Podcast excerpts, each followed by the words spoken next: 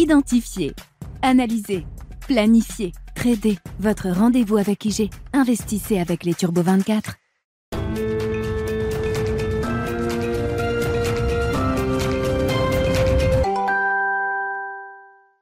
Bienvenue dans Smart Bourse, votre double dose quotidienne de marché en direct sur Bismart. Chaque jour à la mi-journée, 12h30, 13h. Et en fin d'après-midi, la grande édition pendant une heure à partir de 17h, rediffusée à 20h sur Bismart TV.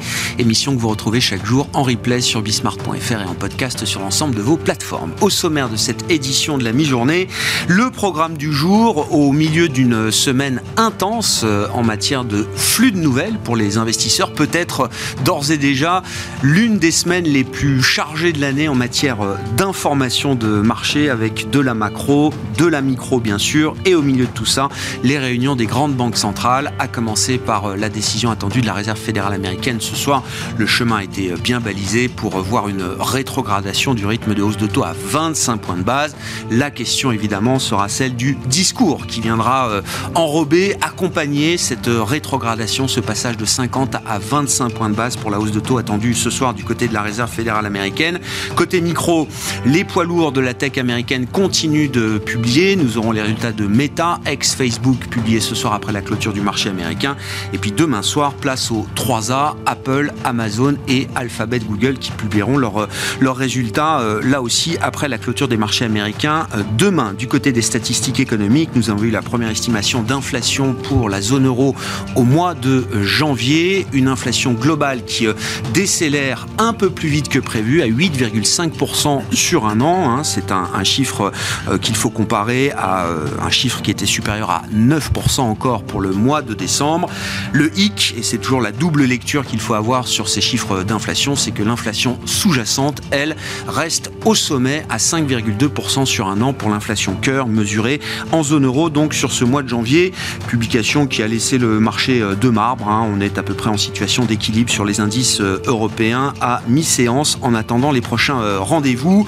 Ce sera l'occasion pour nous de faire un premier contrôle technique des marchés, contrôle technique mensuel avec euh, les équipes de Bourse Direct et Romain Dobré qui sera avec nous euh, en plateau au terme d'un mois de janvier qui aura été un mois spectaculaire, le meilleur mois de janvier de l'histoire du CAC 40 depuis la création de l'indice en 1987. On a vu des performances sur les marchés actions aux États-Unis et en Europe qui s'étalent entre 5 et plus de 10%, des performances donc très solides et un marché qui a escompté beaucoup de bonnes nouvelles, beaucoup de bonnes surprises, ou en tout cas de meilleures nouvelles par rapport à ce qu'on pouvait anticiper il y a encore quelques mois. Contrôle technique donc à suivre. Et puis nous resterons dans le monde action avec des éléments de réflexion sur la stratégie action à mener partant des niveaux atteints euh, au terme de ce mois de janvier. C'est Emmanuel Cole, le responsable de la stratégie action de Barclays, qui sera avec nous en plateau pendant cette demi-heure.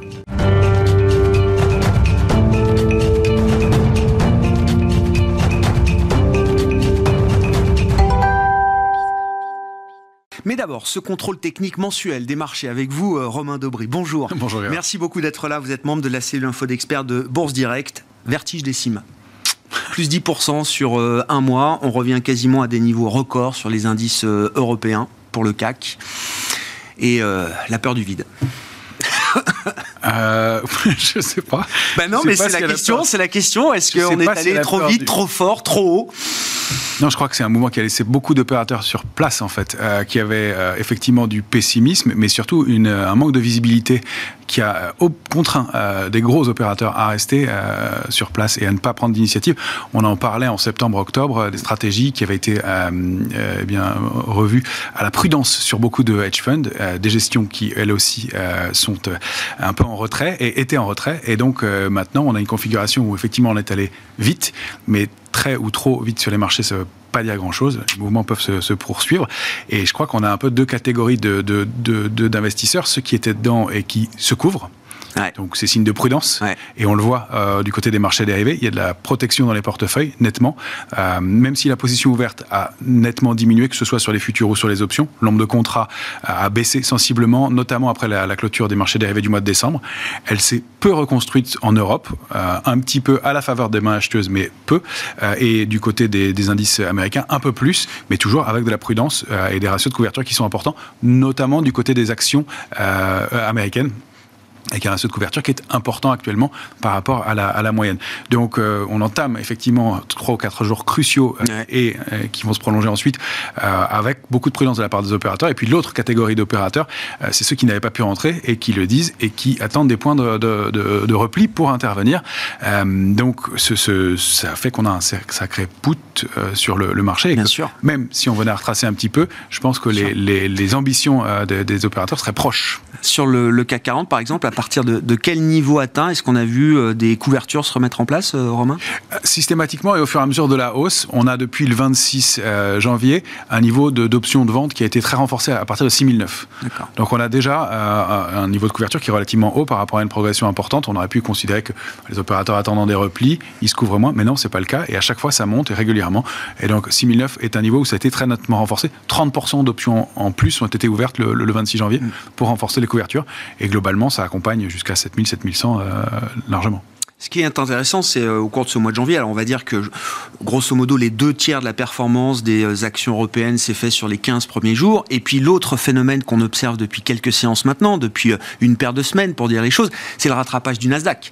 On peut peut-être regarder d'ailleurs la configuration technique du, du Nasdaq qui signe au final, une des meilleures performances dans les grands indices euh, majeurs sur ce mois de janvier, puisqu'on a une performance à deux chiffres, je crois, au final, pour le Nasdaq, qui avait commencé euh, à un rythme moins soutenu euh, que les autres indices. effectivement, le Nasdaq est venu en soutien, près de, de 10-70% de performance sur le mois, dont, effectivement, au cours des, deux dernières semaines, avec une semaine de, progression de, de, près de 5% la semaine dernière.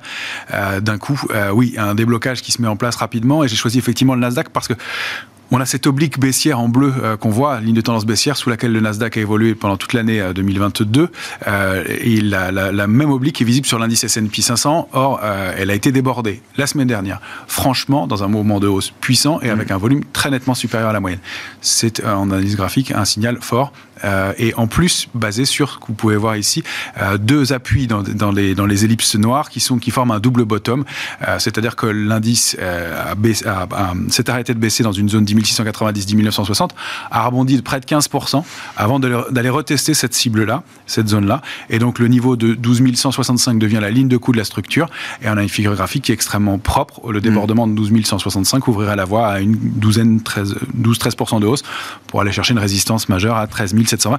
Il y a des niveaux importants à surveiller intermédiaires, dont le gap baissier du 22 août, mais on a un potentiel qui s'est ouvert euh, de façon intéressante et on le voit même sur les GAFAM.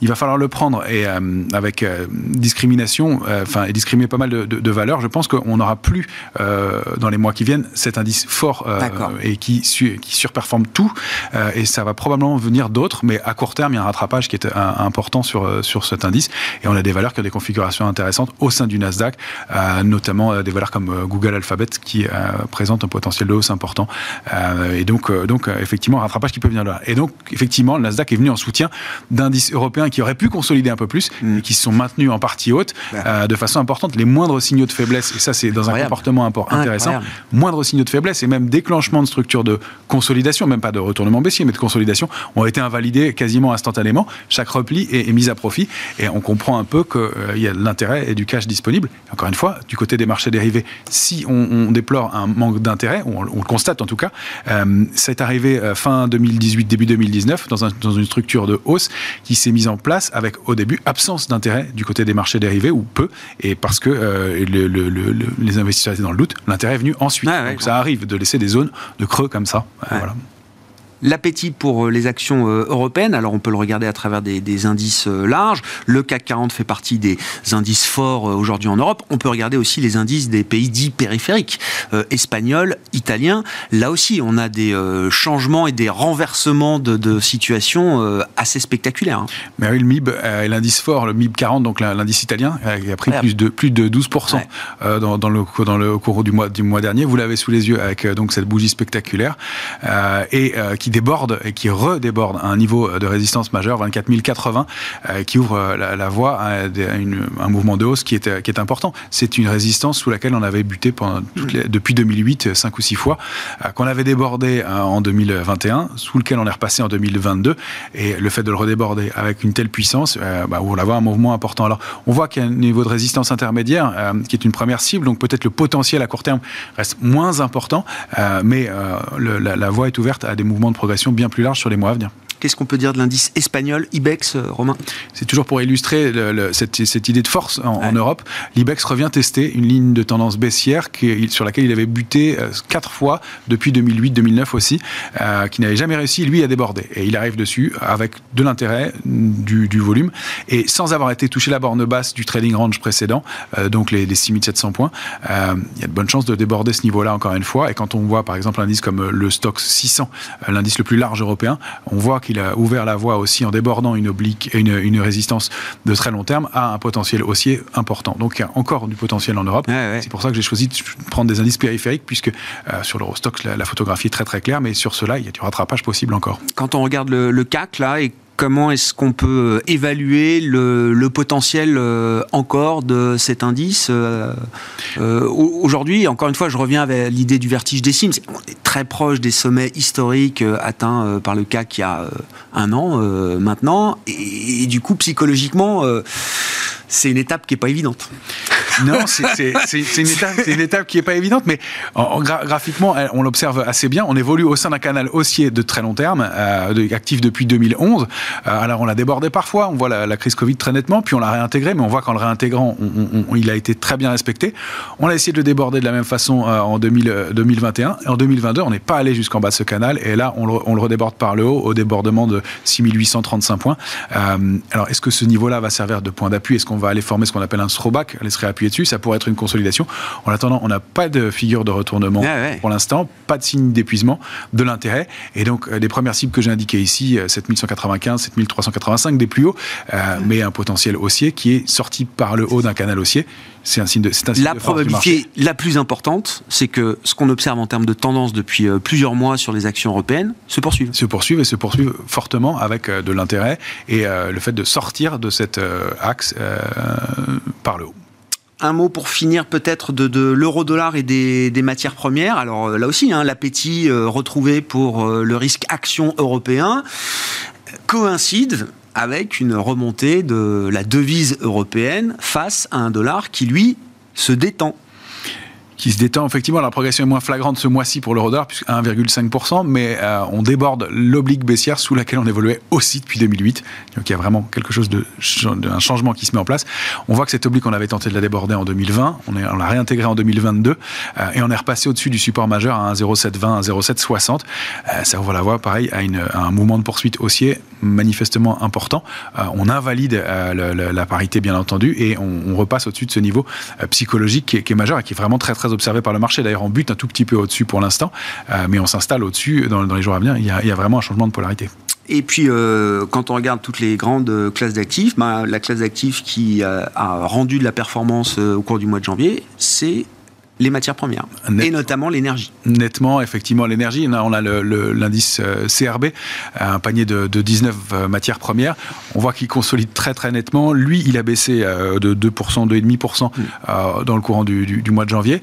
en revanche, il évolue au sein d'un canal baissier assez propre et on va surveiller. Donc, un retournement en tout cas un rebond dans une tendance baissière possible qui pourrait tendre un petit peu euh, les, marchés euh, à, court terme. Euh, pas, de, pas de figure ou de signe de retournement important, c'est baissier et ça confirme la, baisse inflationniste.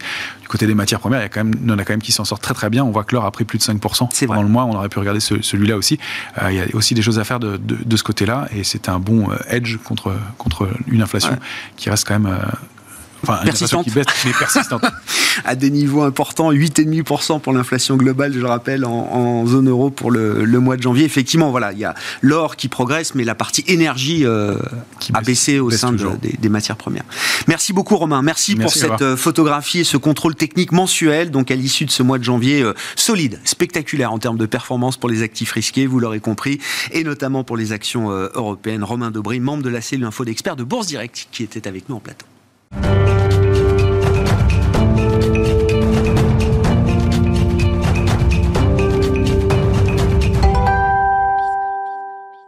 Poursuivons cette discussion sur le terrain des actions, euh, toujours avec le responsable de la stratégie action de Barclays qui est avec nous en plateau, Emmanuel Co. Bonjour. Bonjour Grégoire. Merci beaucoup d'être avec nous, euh, Emmanuel.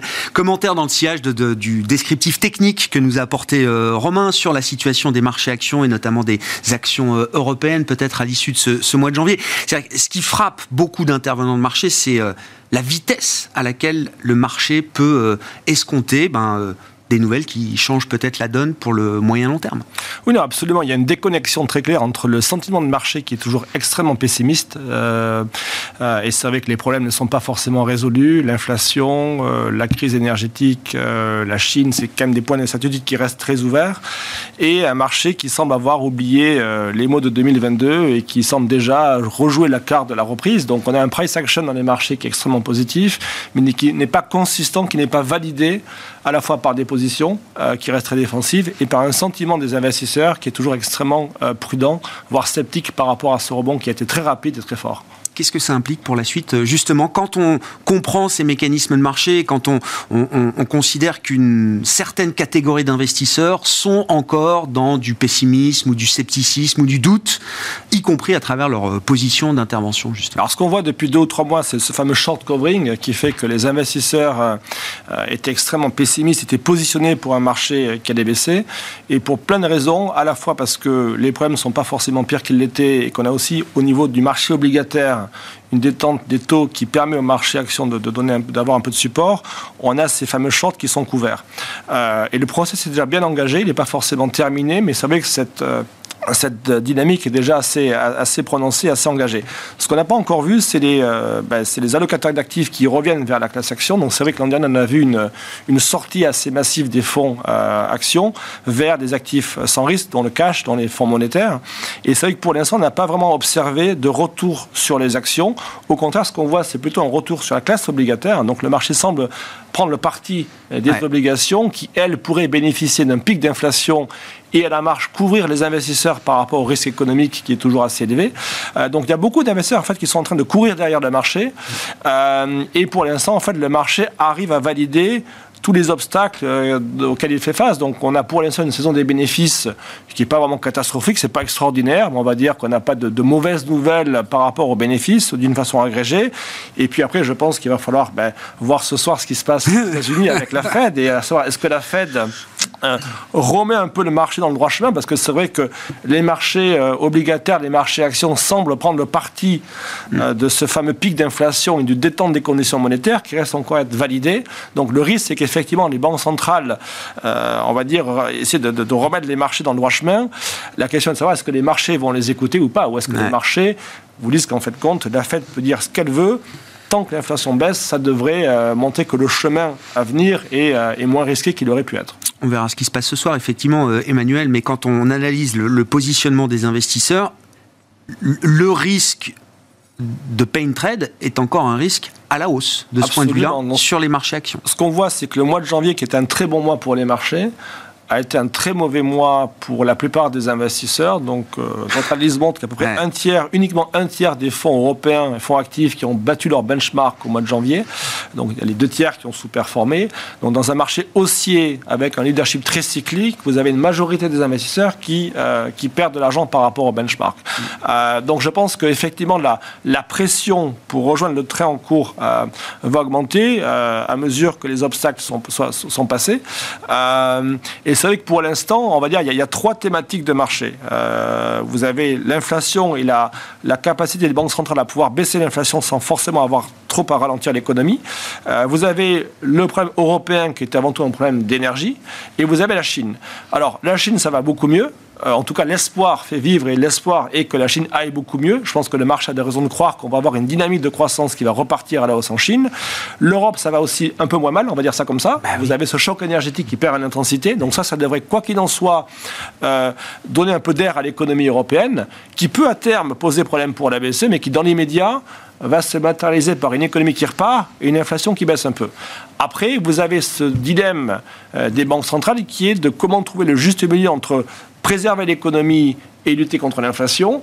Jusqu'à présent, la priorité, c'était l'inflation, mais on commence à avoir un rééquilibrage dans la communication des banques centrales, mm. surtout de la Fed, eh vers, vers la croissance. Donc ça donne l'espoir au marché que le gros du choc obligataire soit derrière nous.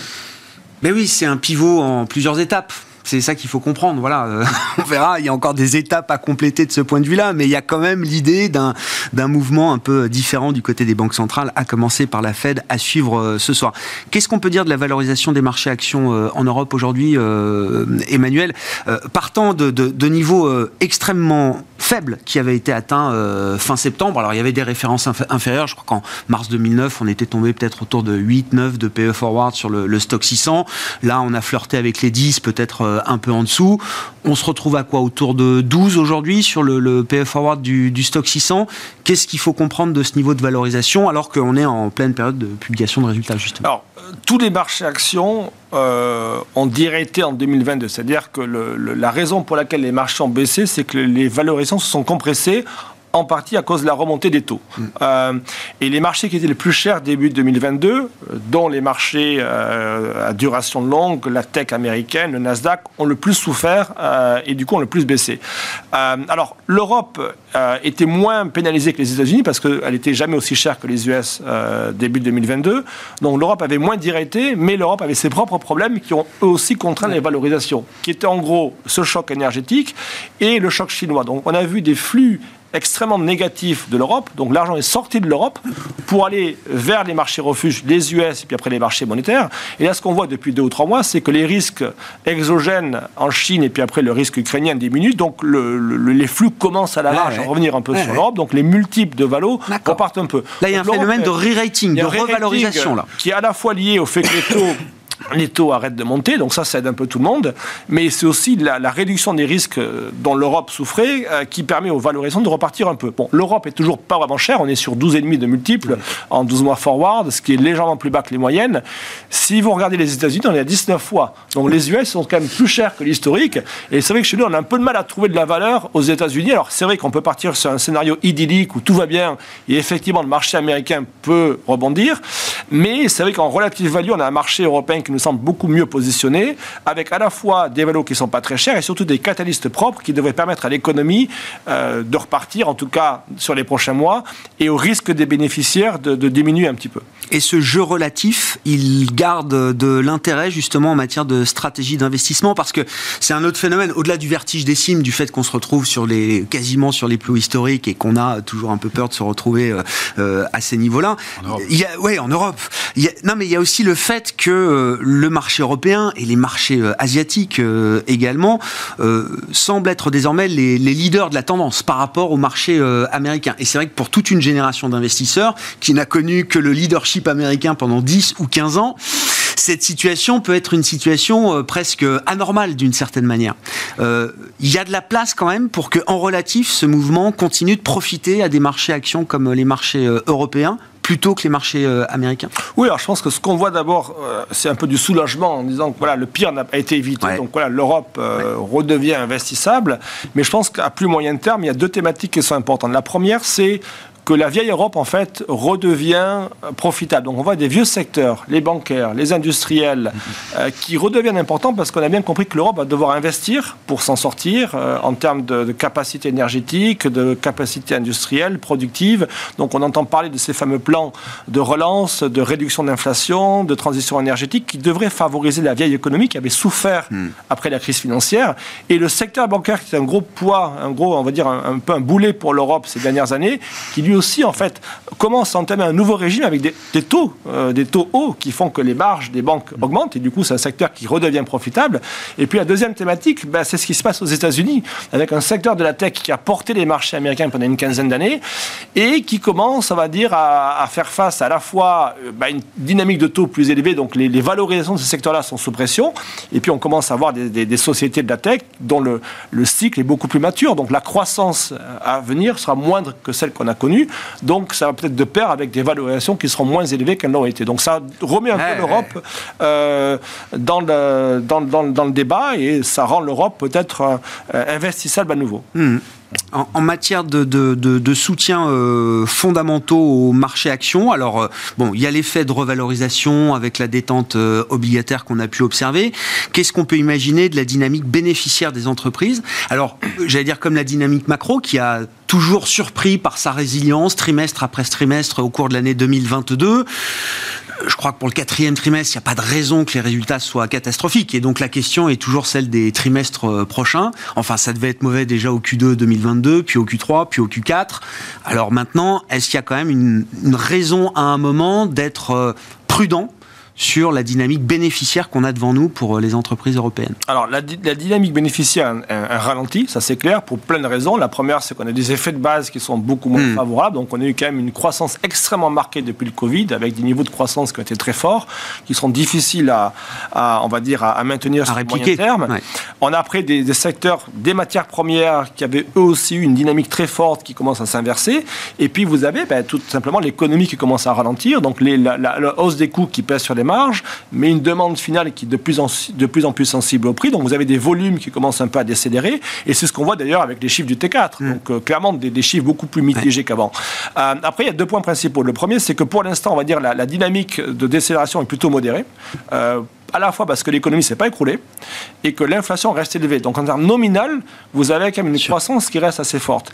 Et le deuxième élément, c'est que on pourrait avoir en fait des facteurs qui puissent compenser cette, ce ralentissement, donc euh, ce, dont je parlais auparavant. Donc vous avez d'un côté la baisse du prix de l'énergie en Europe qui donne un peu de soutien euh, au secteur productif et aux consommateurs européens, et vous avez l'espoir que la Chine reparte et du coup dope un peu la croissance globale. Donc nous, on est sur un scénario de baisse des bénéfices d'à peu près 5 ou 6% sur 2023, une baisse modérée on aurait pu craindre plus euh, avec le scénario qu'on avait il y a encore quelques Mais euh, on nous disait récession, c'est 30% de baisse des bénéfices. Hein. C'était quand même le discours euh, il y a encore quelques mois.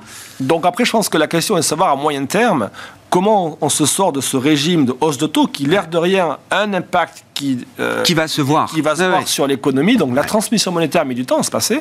Donc pour l'instant, on a l'espoir que le, cycle puisse être un peu étendu, rallongé, et que la hausse de taux sera peut-être moins forte que ce qu'on aurait pu craindre. Mais on a quand même en fin de compte des taux qui continuent à augmenter et qui à terme auraient, auront pour objet de, ralentir l'économie. La question est de savoir de combien et est-ce que d'ici là, les banques centrales pourront opérer ce fameux pivot pour mm. venir à la rescousse et euh, donner une dynamique de croissance plus favorable sur 2024. Et donc, alors ça fait partie des risques majeurs permanents, mais euh, en l'occurrence, le risque d'erreur de politique monétaire devient aujourd'hui le, risque principal peut-être euh, pour les marchés globaux, pour les marchés actions? Oui, surtout par rapport à un marché qui effectivement a, pris le parti de la désinflation. Donc euh, la, le marché bouge, rebondit depuis quelques mois avec l'espoir que le gros de la remontée des taux ait lieu et que l'inflation baisse suffisamment pour que la Fed baisse ses taux en fin d'année. C'est pas encore garanti. Donc je pense que ce soir, on aura un début de réponse avec euh, la réunion de la Fed qui sera très suivie et qui devrait nous indiquer à la fois euh, si oui ou non la Fed ouvre la porte à ce fameux pivot et de deux, quelles sont les conditions nécessaires pour que la Fed puisse à un moment donné, euh, lever le pied et puis euh, aider à nouveau l'économie et les marchés. Ah à partir de quel niveau d'inflation, mais à partir de quel rythme de désinflation aussi la Fed se trouvera en position plus confortable euh, par rapport à l'objectif de voir l'inflation revenir à 2%. Merci beaucoup, messieurs. Merci, Emmanuel, d'avoir été avec nous en plateau pour évoquer euh, ces marchés actions et ces marchés actions européens, euh, notamment. Emmanuel Cole, responsable de la stratégie action de Barclays, qui était avec nous, l'invité de Smart Bourse à la mi-journée. On se retrouve à 17h en direct sur Bismart.